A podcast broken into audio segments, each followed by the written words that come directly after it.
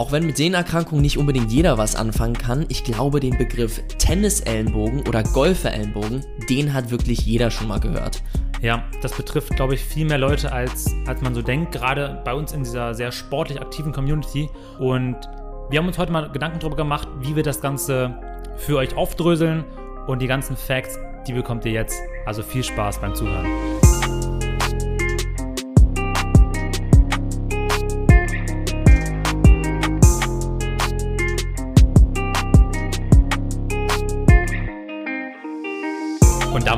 Herzlich willkommen zu einer neuen Folge von Training ohne Limit. Mein Name ist Silvan Schlegel und ich sitze hier zusammen mit dem wunderbaren Hendrik Senf. Herzlich willkommen auch von meiner Seite, Leute. Schön, dass ihr wieder dabei seid. Und äh, Silvan, erinnerst du dich, was wir vor zwei Wochen zu Beginn des Podcastes besprochen haben? Welches Ähm, Thema wir da noch hatten? Es ging auf jeden Fall äh, um die DKMS, um Genau. Stammzellspenden. Stimmt, richtig. Und wir hatten im, im Vorgeplänkel hatten wir noch ein anderes Thema. Ja, um, äh, um die Vendée Globe ging es noch. Also das härteste Segelrennen der Welt. Ganz genau, das haben wir einmal äh, rausgekratzt für euch sozusagen, uns da mal schlau gemacht. Und das ist echt ein interessantes Event. Ja. Und wir haben auch gesagt, da gibt es einen Deutschen, der unter den Top 10 mitfährt und dessen Ziel eigentlich nur ist, durchzukommen, Boris Herrmann. Der war zu dem Zeitpunkt auf Platz 8, meine ich. ja ist das Ich richtig? glaube auch, ja. Ist das richtig? Und inzwischen ist er auf Platz 10, aber er ist auf jeden Fall immer noch vorn mit dabei und die sind jetzt auch durch den härtesten Teil der ganzen Tour durchgekommen. Genau. Das heißt, Und- viel ist jetzt nicht mehr. Genau, dazwischen Antarktis muss es ja dann sein und Kap Horn. Ähm, das ist so die, die härteste Stelle, die raueste See oder so, sage ich mal, Mhm. die man vorfindet. Und ab jetzt geht es nur noch nordwärts zurück nach Frankreich. Ja. Also guckt euch, guckt euch das mal an, gerade jetzt in dieser rauen Phase, wie oft die den Mast hochklettern müssen, um ihr eigenes Segelboot während der Fahrt noch zu reparieren. Wie viele da nebenbei rausfliegen und das eben nicht schaffen und äh, wer dann halt da durchkommt. Also es ist echt eine interessante Sportart. Ja, also was da von Material und Mensch abverlangt wird, ist extrem. Absolut krass. Ja. Ja. In dem Sinne, ähm, wenn wir da wissen, wer am Ende gewonnen hat, dann lassen wir es euch natürlich auch nochmal wissen. Auf jeden Fall. Und ansonsten, nach diesem kleinen Mini-Review, geht es jetzt schon ganz schön früh in unsere Thematik hinein. Sau gerne. Und zwar haben wir heute folgendes Thema für euch. Es geht um Sehnenerkrankungen. Ganz wichtig, nicht Sehnenverletzungen, sondern Sehnenerkrankungen.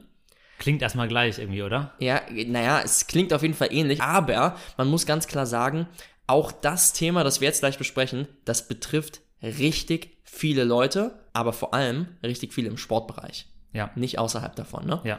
Äh, Silvan, wie heißt es denn jetzt? Heißt es äh, Tendinose, äh, Tendinitis oder Tendinopathie? Ähm, ich habe mich da selber in Vorbereitung auch auf die Folge heute mir diese Frage gestellt, was ist denn jetzt eigentlich richtig? Weil ich von vielen Kollegen, von vielen Ärzten, aber auch von vielen Patienten diese Begriffe so, so als Synonym verwendet werden. So ist jedenfalls meine, meine Wahrnehmung gewesen. Und ich habe mich gefragt, okay, was macht denn jetzt eigentlich am meisten Sinn? Weil ist es eigentlich wirklich eine Entzündung, also so eine Itis-Erkrankung?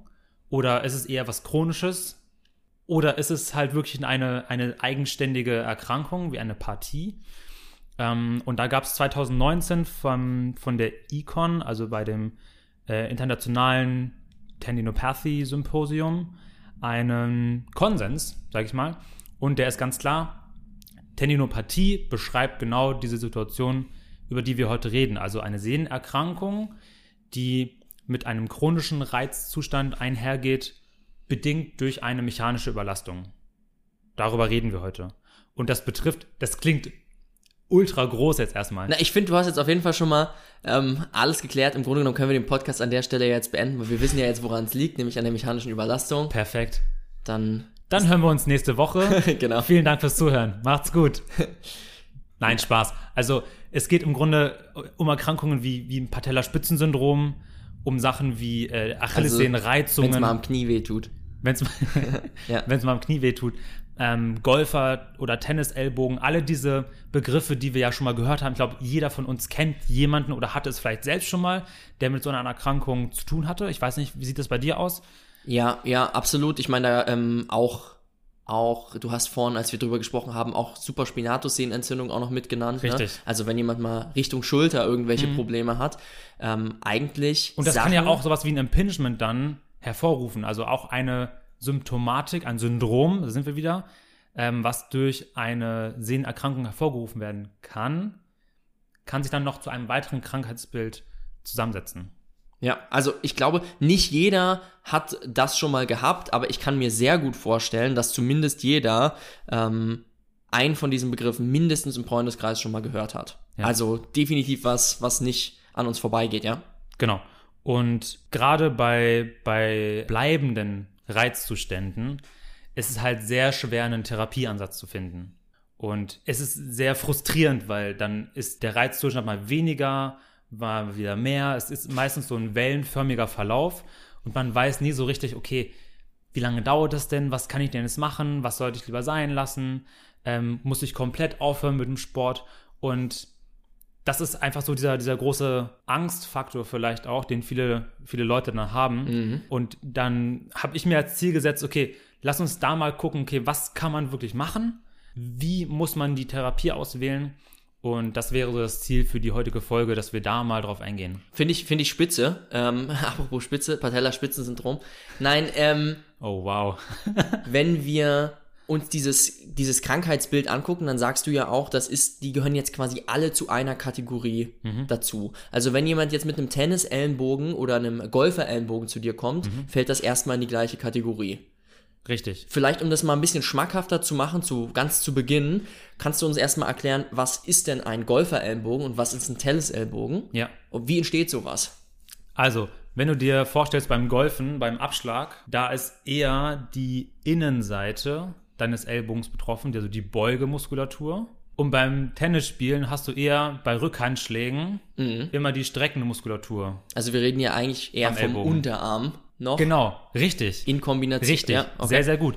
Es ist die Unterarmmuskulatur, die überlastet wird über die mechanische Reizung beim Golfen oder Tennisspielen. Und der Reizzustand ist nachher beim Ellbogen.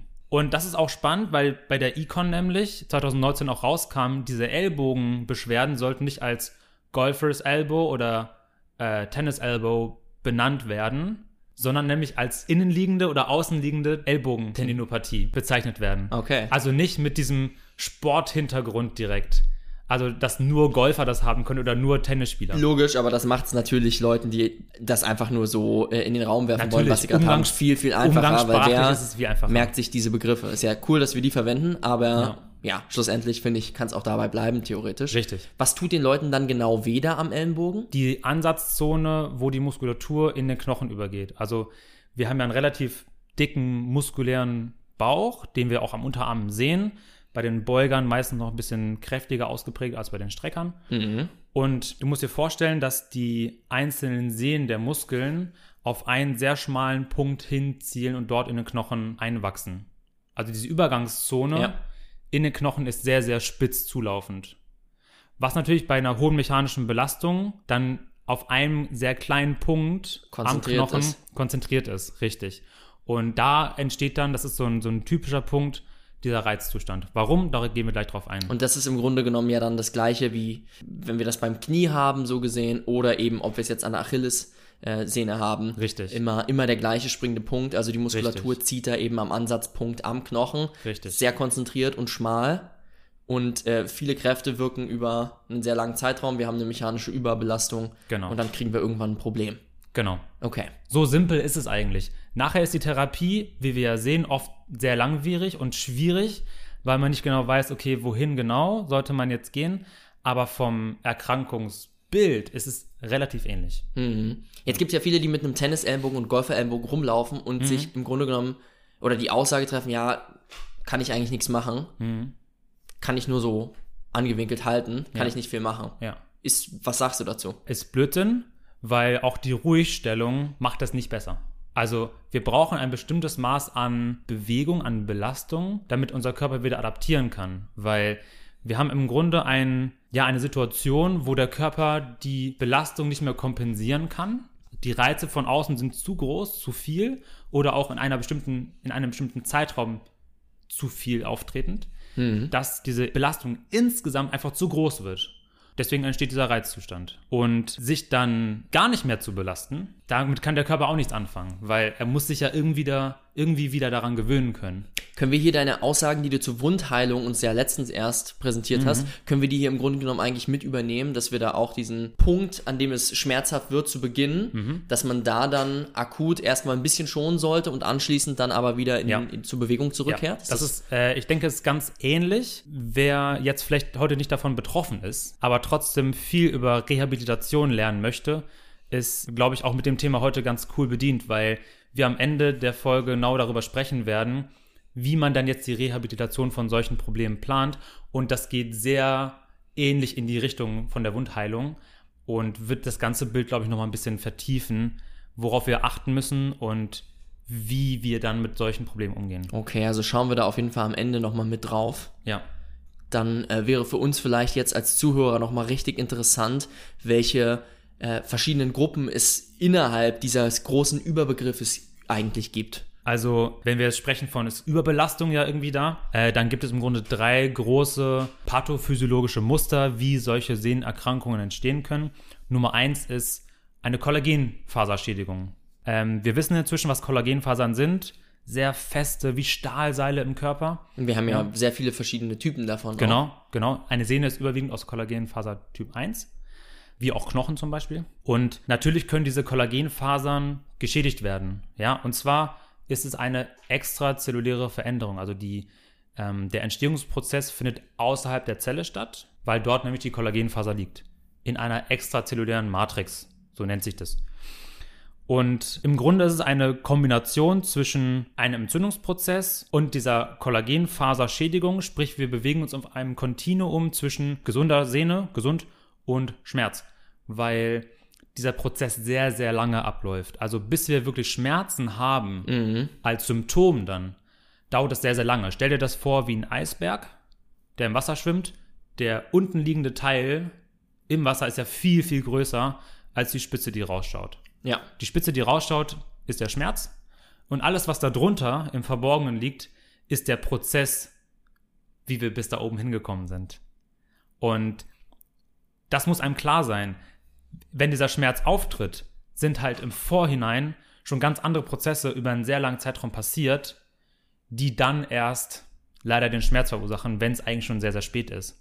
Und es ist so, dass dann viele Belastungen über einen gewissen Zeitraum dazu führen, dass sich Mikrorisse im Sehnengewebe bilden.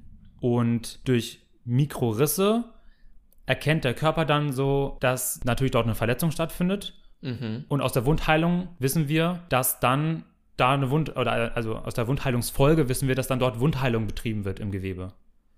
Sehnengewebe ist nicht so gut versorgt, deswegen bildet der Körper neue Gefäße aus, um die Blutversorgung dort lokal zu verbessern. Das nennt sich eine Neovaskularisation, also dass sich neue Gefäße entwickeln, die dort vorher nicht waren. Okay, interessant, ja. Und dann ist das Problem, dass die Sehne ja geschwächt ist, weil das Kontinuum der Sehne nicht mehr aus Kollagenfasern besteht, sondern an den Punkten, wo diese Mikroverletzungen sind, jetzt Gefäße mit ins, ins Gewebe, ins Sehnengewebe eingewachsen sind. Warum wird das zu einem Problem? Weil die insgesamte Belastbarkeit der Sehne dadurch reduziert ist. Okay. Wo genau lagern sich jetzt die Gefäße an? An den Mikroverletzungen. Die lagern sich an den Mikroverletzungen direkt an der Sehne sozusagen mit an. Richtig, genau. Die wachsen ins Gewebe rein. Und die Sehne verliert dadurch ihre Belastbarkeit. Richtig, richtig. Also sie wird, sie verliert sie nicht komplett, aber sie wird deutlich herabgesetzt. Und wenn wir darüber reden, dass diese Prozesse, diese Entzündungen entstehen, also diese Sehnenentzündungen entstehen, Ja. dadurch, dass die Belastbarkeit niedrig ist und die Belastung sehr, sehr hoch und jetzt über Gefäßeinsprossung die Belastbarkeit noch weiter gesenkt wird, dann kommt man in diesen Teufelskreis immer weiter rein. Okay, wenn man jetzt diesen Prozess der Wundheilung, der einsetzt, einfach geschehen lassen würde und die Belastung runterfahren würde, wäre es sozusagen was Positives. Dadurch, dass äh, jetzt mehr Gefäße dort vor Ort sind, die Durchblutung verbessert ist, könnte äh, eine Wundheilung stattfinden. Genau. Aber wenn wir eben nicht die Zeit geben, um diesen Heilungsprozess ordentlich ablaufen zu lassen, ist es sogar was Negatives, weil die Sehne jetzt weniger stark belastet ist. Also, Ge- Genau. Das Ding ist, dass wir diesen, diesen Zeitpunkt oft verpassen, weil wir ihn nicht kennen. Was ich vorhin meinte, Ja. der Eisberg ne, den ist halt im wir erst, wenn er Verborgenen. im Schmerz und wir sehen uns-. Okay. Richtig. Das ist das große Problem.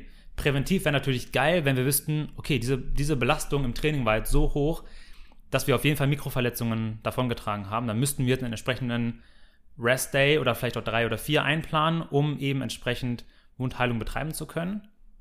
Aber das ist halt utopisch auszumachen. Ja, völlig klar. Das muss man eigentlich im Belastungsmanagement sozusagen im, im Programm schon rein so Ja. dr drin formuliert haben, wenn das Programm erstmal geschrieben wird. Richtig.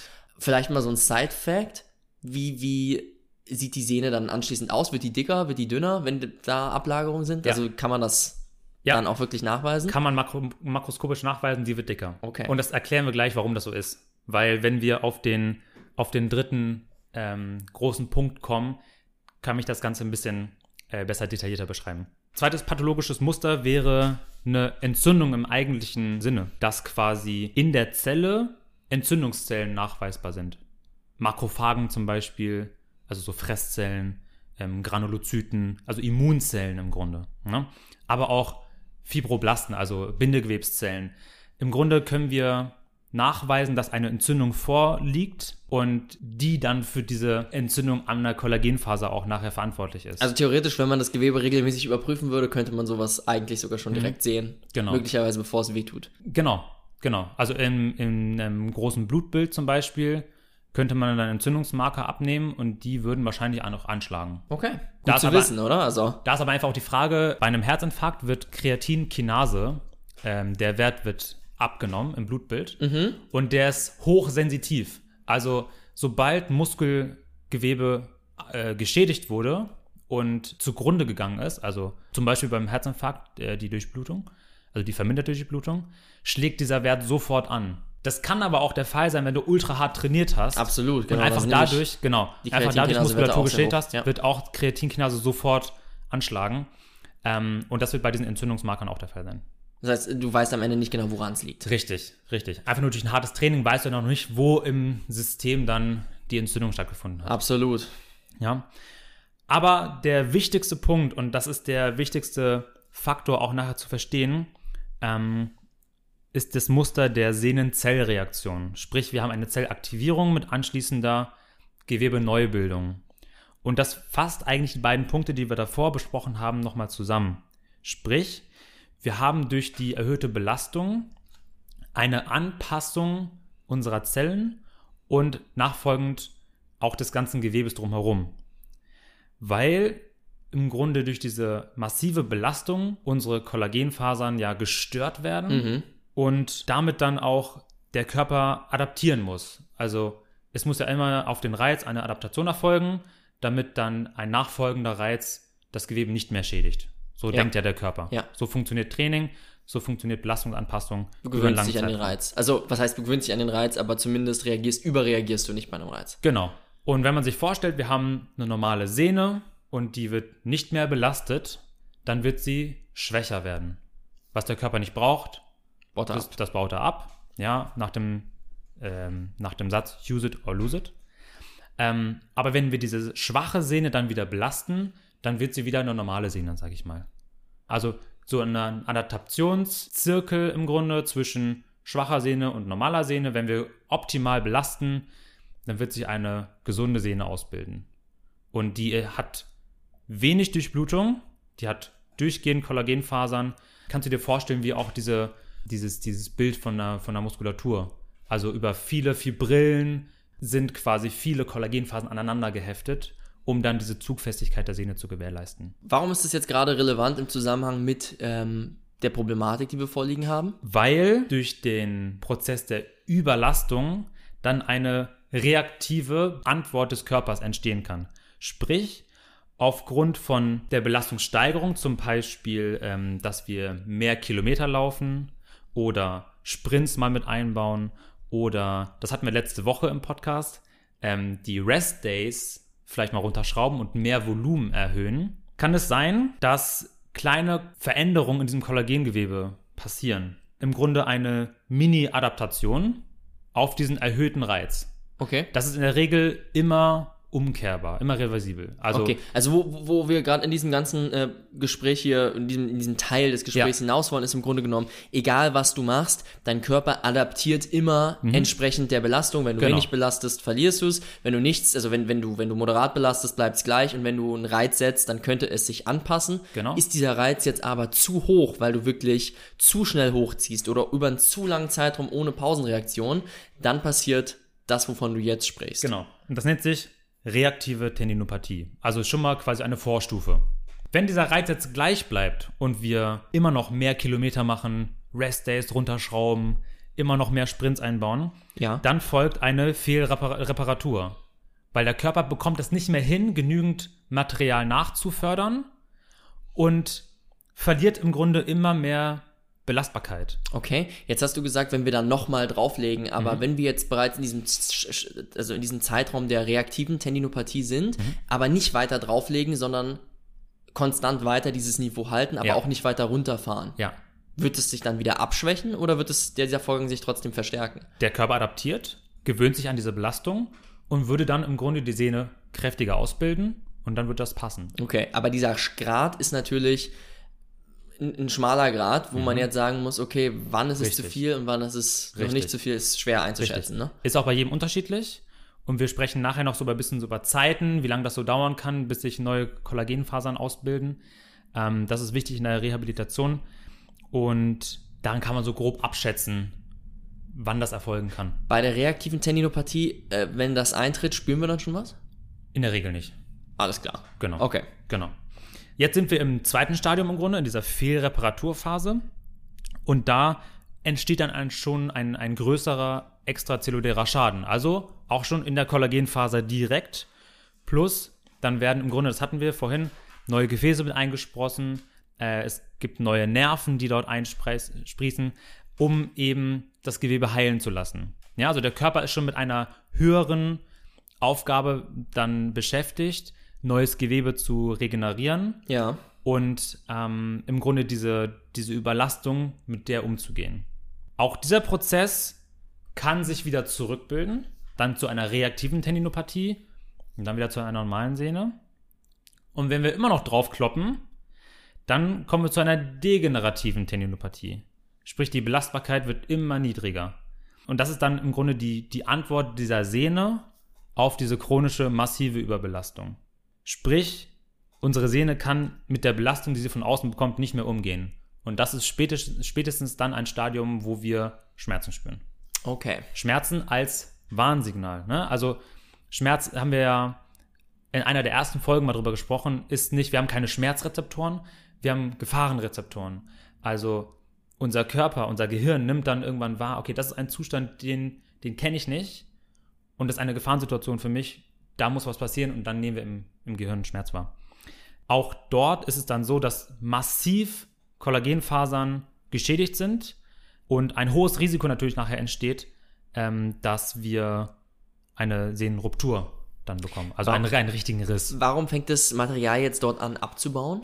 Wenn wir nachher sehen, bei der Rehabilitation ist es so, äh, dass wir sogar mehr gesundes Gewebe haben beim entzündeten Zustand als in der normalen Sehne.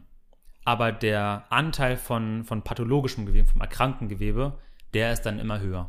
Vielleicht ist Abbau das falsche Wort, es wird umgebaut. Verstehe. So rum. Okay. Das sind die großen drei Entstehungsmuster. War es sehr, sehr viel, aber das ist einmal wichtig, um zu verstehen, wie die Antwort vom Körper passiert auf diese Sehne. Was im Grunde genommen die Antwort ist, wenn wir längerfristig dauerhaft Überlastungsreizungen dann ähm, auf die Sehne packen. Genau. Wie viele Leute sind denn von so etwas betroffen? Also, weil ich vorhin schon Ja. angekündigt habe, das sind ja eigentlich Begriffe, die jeder schon mal irgendwo Genau. gehört hat. Genau. Man sagt, so roundabout 2% der Gesamtbevölkerung sind betroffen. Das ist ja jetzt erstmal ziemlich wenig. Ist super wenig, aber wenn man in spezifische Populationen geht, sprich gerade ähm, Sportarten, die jetzt viel Sprung, Lauf, Sprintbelastung und so haben und wir sind ja in einem Bereich unterwegs, wo viele Sportler auch irgendwie unterwegs sind. Und vor allen Dingen sich viele Leute sehr stark auch belasten. ja, da geht dieser Wert rauf auf 52 Prozent. Okay. Jeder zweite, das ist schon sehr viel. Das ist dann extrem viel. Das ist wahrscheinlich auch der Grund, warum ihr davon schon mal gehört habt. Ja. Ähm, oder warum im Freundeskreis eigentlich immer irgendjemand gerade irgendeine Zwickerei hat, Ja. ähm, wo er nicht genau weiß, was er damit anfangen soll. Je älter wir auch werden, desto höher steigt dieses Risiko an, auch so eine Sehnerkrankung zu, zu bekommen. Also das Alter ist ein, ist ein sehr großer Faktor dafür. Obwohl natürlich wahrscheinlich auch die Vernunft nach oben geht mit dem Alter. Ich, ich hoffe doch, ja. und vielleicht zieht das Ganze das dann ja auf ein entsprechendes Niveau wieder runter, dass es dann irgendwo doch gleich bleibt. Aber ähm, gehen wir jetzt mal davon aus, wir haben das Problem schon, Silvan. A, äh, wie diagnostiziert man es dann? Wer stellt's fest? Und äh, wie können wir dann vorgehen? Diagnostisch, vielleicht ganz kurz angerissen, die Anamnese ist immer ganz wichtig, also die, die Befragung äh, des Patienten, des Kunden, ähm, weil bestimmte interne und externe Faktoren müssen wir vielleicht nicht so groß drauf eingehen, aber es gibt halt einen, einen, großen Bereich an, an Faktoren, also multifaktoriell bedingt, die auf so eine Erkrankung hinführen können. Pass mal auf, ich frage mal einfach anders. Ja. Ähm, ich kann mir vorstellen, dass ich diese Problematik habe, Mhm. aber ich will vielleicht für mich selber ausschließen, dass es nicht irgendwas ganz anderes ist, sondern ich wirklich eine Tendinopathie habe. Mhm. Und bevor ich jetzt mir die Reha-Sachen dazu anhöre, möchte ich wissen, okay, woran stelle ich das fest? wenn ich an der Sehne einen Schmerzzustand habe, ja, den ich selber mir fühlen kann. Das muss nicht vom Arzt sein, nicht vom Physiotherapeuten. Ich selber kann diesen Schmerz provozieren, sehr lokal. Indem du drauf drückst? auf wenn ich, wenn ich drauf drücke, dann ist das schon ein sehr, sehr hoher Faktor dafür oder ein sehr gutes Indiz dafür, dass dort eine Erkrankung vorliegt. Es ist nämlich auch allein durch die Eigenuntersuchung ähm, 77% spezifisch, dass dort eine Erkrankung vorliegt. Also in drei von vier Fällen liegst du, liegst du damit richtig. Also es muss aber am Sehnenansatz dementsprechend sein, sonst macht's. Nee, im Verlauf der Sehne. Also wenn wir zum Beispiel an, an, die Achillessehne denken, Ja. dann kann ich eventuell dort im Verlauf dieser Sehne irgendwo dort einen Reizzustand feststellen. Ja. Du guckst gerade auf meinen Fuß, Henrik. Nee, nee. Ich schaue nur gerade, wo du anfährst, ja. Und dann ist es der Fall, dass ich dort selber schon genau den Punkt spüre, ah, okay, entweder ist es mehr so Richtung, Richtung Fersen, Fersenbein oder mehr so Richtung Muskelansatz, wo die Sehne eben mehr belastet ist. Ganz klar Triggerpunkt. Also Black Roll drauf und rüberrollen. Ja. So einfach ist es meistens nicht. nee, Quatsch. Und dann kann ich mich selber einfach mal fragen, habe ich vielleicht in letzter Zeit mal das Schuhwerk gewechselt? Wir bleiben mal bei der Achillessehne, okay? Habe ich mal das Schuhwerk gewechselt? Habe ich mal den Bodenbelag irgendwie viel gewechselt? Bin ich vielleicht vom im Wald laufen auf den Asphalt gewechselt oder auf die Tatanbahn? Ähm, habe ich aktuell irgendwie eine Trainingsperiode, wo ich deutlich mehr Belastung habe als vorher? Äh, es ist vielleicht gerade der Wechsel zwischen Winter- und Sommertraining. Ist das Körpergewicht irgendwie stark angestiegen? Was Hab sind die Faktoren? Das, ja. sind, das sind solche Faktoren. ja. Weißt du? Dass wir die erstmal entschlüsseln, dass wir erstmal rausfinden, woher kommt's, um dann Genau. wirklich auch anzufangen, da ein bisschen Genau. zu reduzieren an der richtigen Stelle. Genau. Ne? Und ich sag mal, der Patient ist sein bester Experte, weil man erkennt selber am besten, ah, daran könnte es vielleicht irgendwie liegen. Das hat schlimmer gemacht, das macht es besser. Und solche Dinge abzufragen ist essentiell. Und da kann jeder, der dann vielleicht auch zum Experten dann hingeht, sich schon mal im Vorhinein Gedanken drüber machen und sowas dann direkt anbringen, weil das sind wichtige Dinge, die auf jeden Fall Klar. besprochen werden müssen. Klar, das muss der Therapeut natürlich dann wissen. Genau. Also, wir finden den Faktor raus oder Mhm. die Faktoren, die das Ganze ja, schlimmer machen Mhm. oder woher es kommt. Wie geht's als nächstes weiter? Dann ist ja das Ding, dass im Grunde ein Ungleichgewicht herrscht. Es herrscht ein Ungleichgewicht zwischen Belastung und Belastbarkeit. Wir haben am Anfang darüber gesprochen, es gibt diesen Zirkel der Adaptation und wenn der normal ablaufen kann, dann haben wir immer einen Zustand zwischen einer schwächeren Sehne und einer normal belasteten Sehne und in einem optimal belasteten Zustand passiert da nichts. Es ist immer wieder eine Adaptation an den Zustand Mhm. ne? oder einen Reiz von außen. Und wenn eben diese, diese, dieses Ungleichgewicht, das herrscht, durch die Faktoren bestimmt, die wir gerade besprochen haben, das können eben sehr, sehr viele sein, ähm, dann wird dieses Ungleichgewicht immer größer. Die Belastbarkeit nimmt immer weiter ab. Und dann ist das Kernelement der, der Rehabilitation, der Therapie, dieses Gleichgewicht wiederherzustellen. Das war ja auch im Grunde genommen das, was wir gerade mit den Faktoren überlegt haben. Richtig. Und je länger wir es im Prinzip in diese Negativsituation reinarbeiten, desto größer müssen wir anschließend sozusagen bei der Belastung nach unten regulieren. Richtig, richtig. Und da haben sich viele Leute Gedanken darüber gemacht. Was können wir denn für spezifische Programme für die Sehne schreiben? Was wären vielleicht gute Trainingsinhalte? Müssen wir mehr konzentrisch arbeiten? Müssen wir mehr Pause machen? Müssen wir mehr exzentrisch arbeiten? Sollten wir isometrisch arbeiten? Und äh, wenn ihr mal da suchen wollt, es gibt ähm, Programme nach Alfredson, nach Silbernagel, nach Bayer. Jetzt kommt das nach Schlegel. Und es gibt auf jeden Fall keinen Vorteil für ein spezifisches Programm. Weil, was haben alle gemeinsam? Alle bringen gleiche klinische Ergebnisse.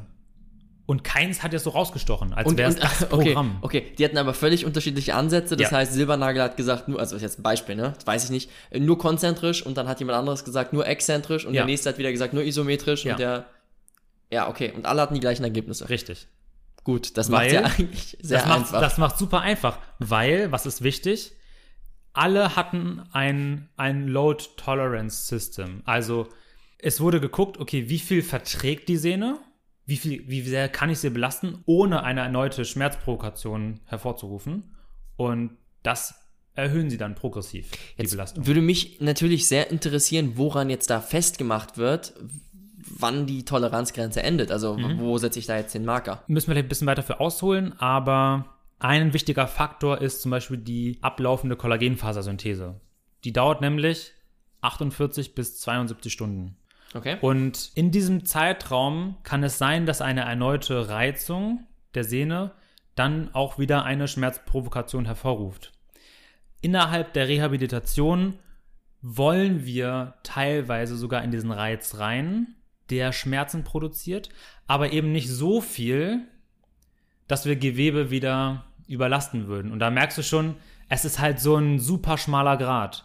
Und es ist für jeden individu individuell. Sprich, wir müssen gucken, was ist nach diesen 72 Stunden? Haben wir wirklich mehr, auch anhaltend?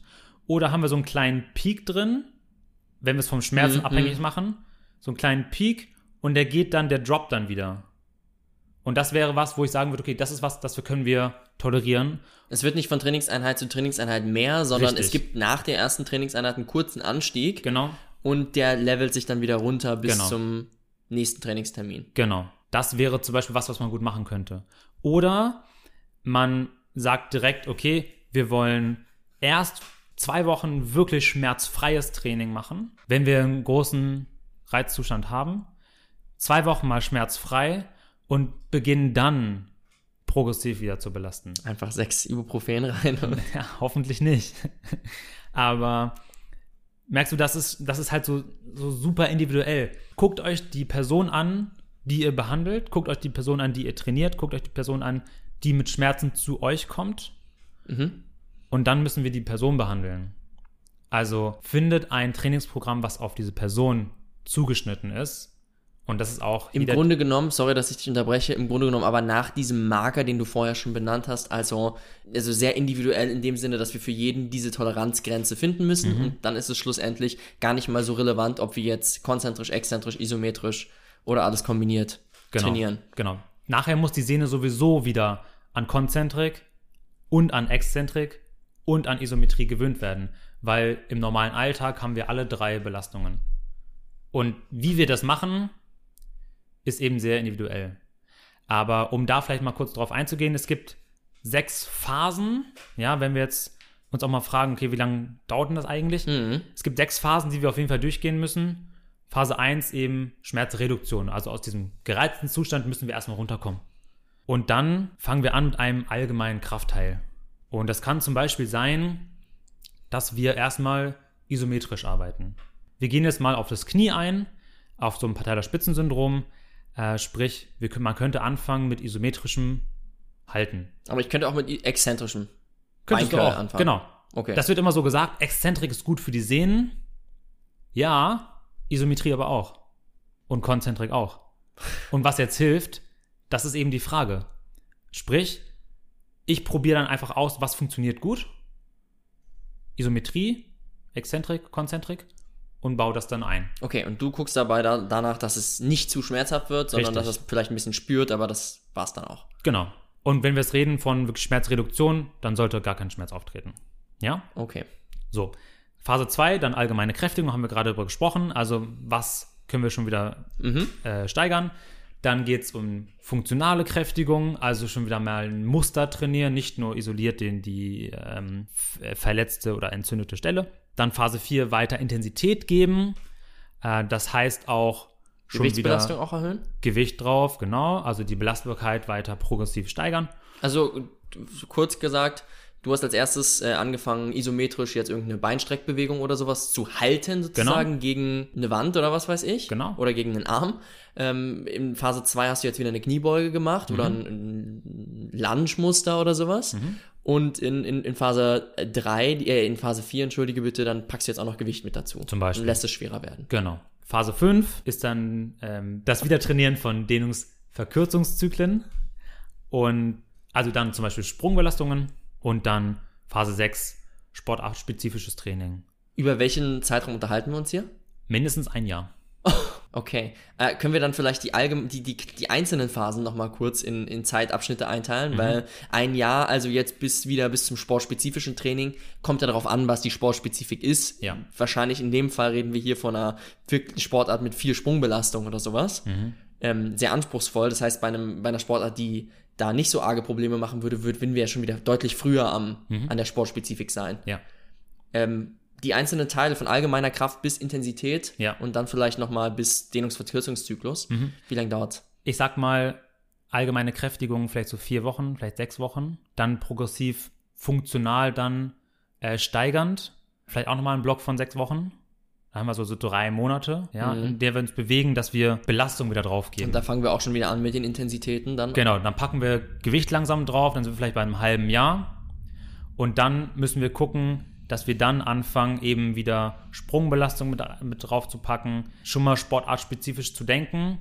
Aber ich kann keine grobe, keine grobe Richtung geben. An, ab dem Punkt wird es ja auch total schwierig, was die, was die Zeitbeschreibung Richtig. da angeht. Aber vielleicht die ersten äh, Punkte bis Genau. zur Belastung, das ist Genau. ja schon viel relevanter. Also man kann dann auf jeden Fall was machen. Genau. Äh, das ist halt bloß schwierig für Sportarten, wo viel Sprung- und Sprintbelastung mit drin sind, dann sofort wieder ähm, aufs Footballfeld zu gehen. Genau. Also wenn wir sagen, Okay. Tag 1 ne, bis zwei Wochen vielleicht, machen wir mal schmerzfreies Training. Dann vier bis sechs Wochen langsame Belastung. Vielleicht nur isometrische Belastungen oder nur konzentrisch oder nur exzentrisch oder mal nur isometrisch und exzentrisch. Ja. Und konzentrisch mal wegpacken. Und dann machen wir noch einen Block, wo wir alle drei muskulären Belastungen wieder drin haben, aber wir insgesamt noch deutlich unter der normalen Intensität trainieren. Und dann machen wir noch einen Block drauf, wo wir dann da auch in allen drei muskulären Aktivitäten wieder Intensität drauf geben. Grundsätzlich kann man hier aber auf jeden Fall sagen, es lohnt sich präventiv zu arbeiten, weil äh, da spart man sich eine Menge Zeit, Ja. bevor man dann eben wieder in seine Sportart gehen kann, wenn man eben nicht präventiv gearbeitet hat. Ne? Richtig. Und dann vielleicht noch eine letzte Sache. Das Ding ist immer, dass viele Leute dann zu mir kommen und sagen so, hey, pass auf, jetzt ist doch die Sehne irgendwie verletzt. Ja, sie ist äh, erkrankt. Ist es nicht gefährlicher, sie jetzt zu belasten, so dass sie dann reißen könnte? Und das haben wir vorhin schon kurz angeschnitten. Es ist nicht so. Das Paradoxe ist, natürlich ist in einer entzündeten, erkrankten Sehne mehr pathologisches Gewebe. Ja. Ob- ja, wer hätte es gedacht? Ja, Genau. aber sie schwillt an. Sie ist dicker Sie als wird vorher. dicker. Das, der Anteil, der relative Anteil an gesundem Gewebe ist höher als in normalen Sehnen. Und das ist die Antwort vom Körper darauf, auf diese Belastung. Er macht alles dicker. Er ist also, so, es ist sowohl mehr gesunder Anteil als auch mehr Richtig. entzündeter Teil Richtig. mit dabei. Richtig. Aber insgesamt ist sie deutlich dicker. Genau. Das ist diese Sehnenzellreaktion vom Körper. Haben wir ganz am Anfang darüber gesprochen. Und deswegen ist es sogar ganz gut, dieses Gewebe drumherum zu kräftigen, um nämlich wieder diese Adaptation zu erreichen.